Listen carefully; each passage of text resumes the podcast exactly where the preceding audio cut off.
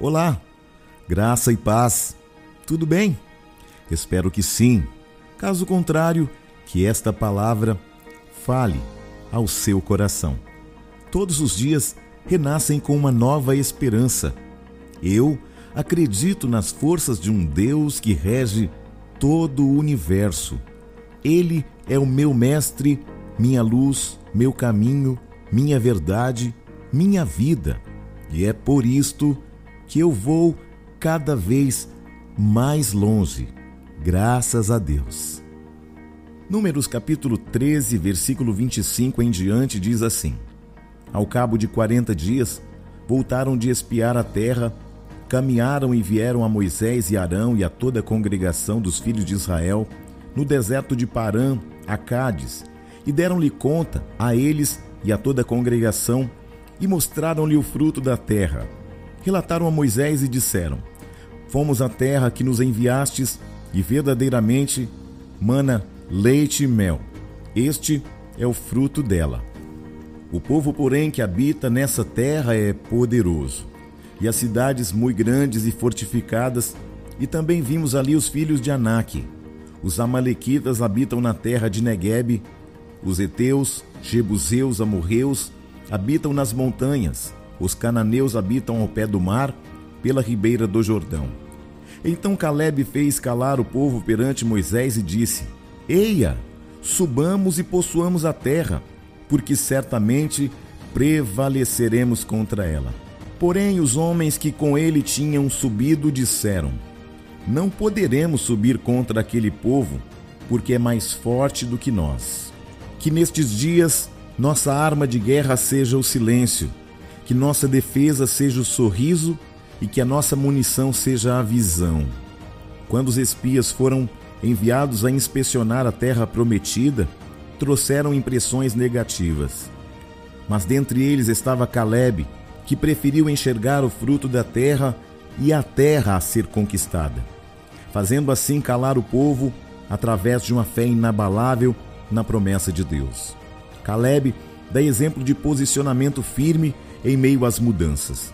Há rumores de um mal assolando o coração da nação. E a grande maioria está apática, reclamando de tudo e de todos. Crises financeiras, econômicas, políticas, éticas, crises morais, financeiras, na saúde, estão criando um ambiente de hostilidade, de desesperança, murmuração e, infelizmente, esta postura tem contaminado o seio da igreja.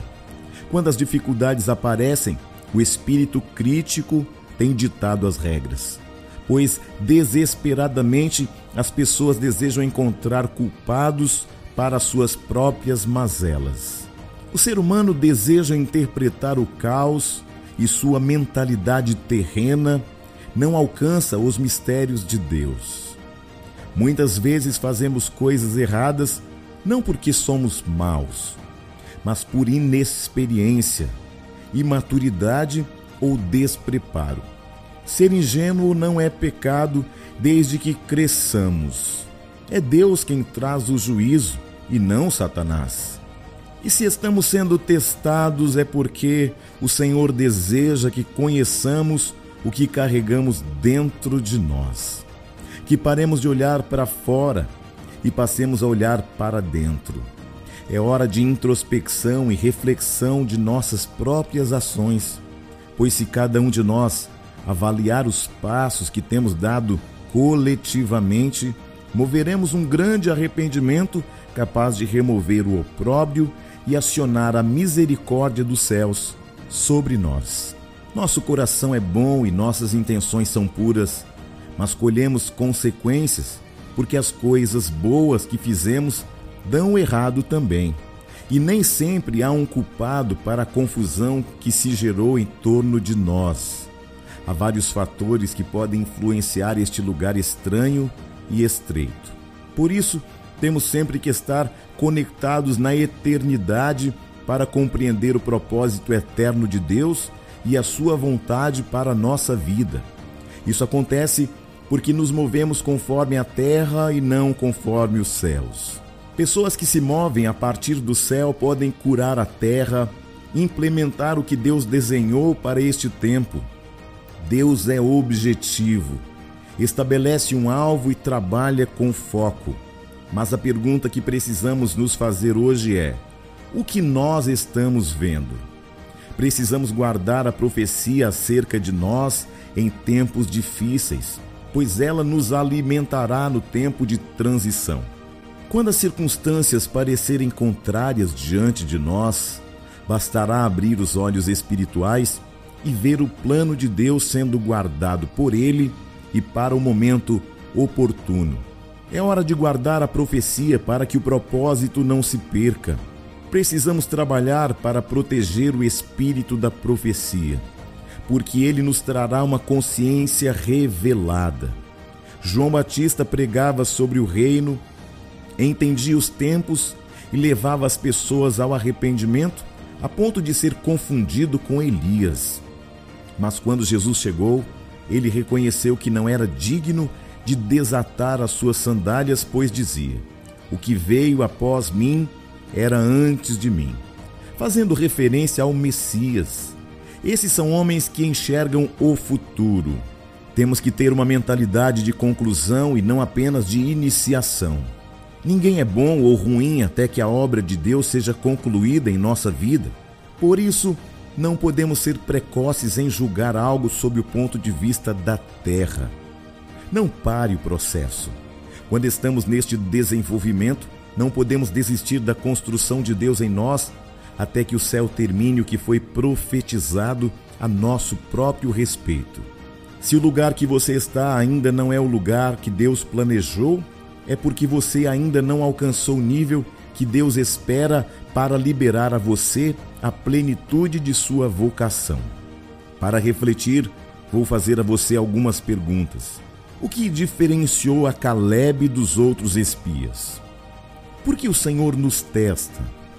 Por que não devemos desistir dos processos de Deus? São questões que você precisa avaliar. Caleb tinha uma visão de futuro Caleb não estava olhando a terra prometida com os olhos naturais.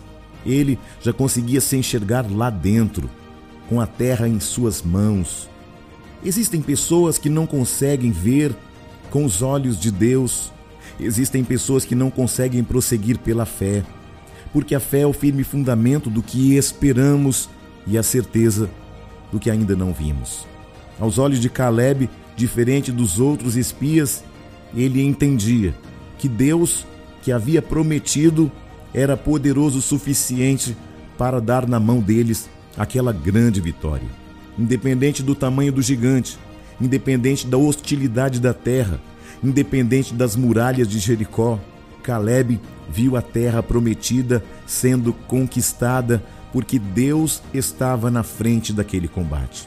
Por que Deus nos testa? Ele nos testa não para provar para Ele mesmo quem você é, mas para que você se descubra em meio aos processos da vida. Você já notou que em meio aos processos você descobre um eu que você desconhecia? Você já percebeu que em meio aos reveses você se revela quem realmente é e o que não é? Você precisa descobrir um Deus que está dentro de você. Porque existem coisas que estão acima do seu entendimento, mas você precisa entender que a proposta de Deus em nos testar é para que nós possamos ver as nossas dificuldades, para que nós possamos nos apoiar em Deus e não em coisas, não naquilo que nós temos condições humanas para realizar. Porque Deus é o Deus do impossível. Mas Deus quer tornar você alguém diferente, rompendo em fé, experimentando andar em novidade de vida. Por que não devemos então desistir dos processos de Deus? Porque o processo faz parte de um ambiente onde Deus quer colocar você no centro da vontade dele. Escute, este é o melhor lugar que alguém pode estar.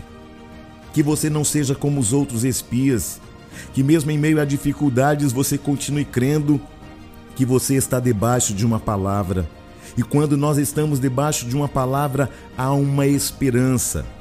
Há uma esperança de chegar do outro lado da margem. Há uma esperança de atravessar os desertos da vida. Há uma esperança de chegar em lugares que nós jamais imaginamos ou pensamos, porque a palavra diz que nem olhos viram, nem ouvidos ouviram, nem jamais chegou ao coração humano aquilo que Deus tem preparado para aqueles que o amam. Que esta mensagem traga a você resiliência. Que esta mensagem traga ao seu coração maturidade para entender que nos processos de Deus nós nos tornamos maiores do que as muralhas que se opõem contra nós diariamente. Eu sei que há momentos que você desacredita porque aos seus olhos é impossível, mas você não vai na força do seu braço. Você vai vencer na força de um Deus que nunca perdeu uma batalha. Que esta mensagem traga a você consciência espiritual para saber que se Deus é por nós, quem será contra nós? Que Deus abençoe a sua vida neste dia e que você descubra os mistérios de Deus apesar de você. Eu sou o Bispo Júnior Neri. Graça e paz.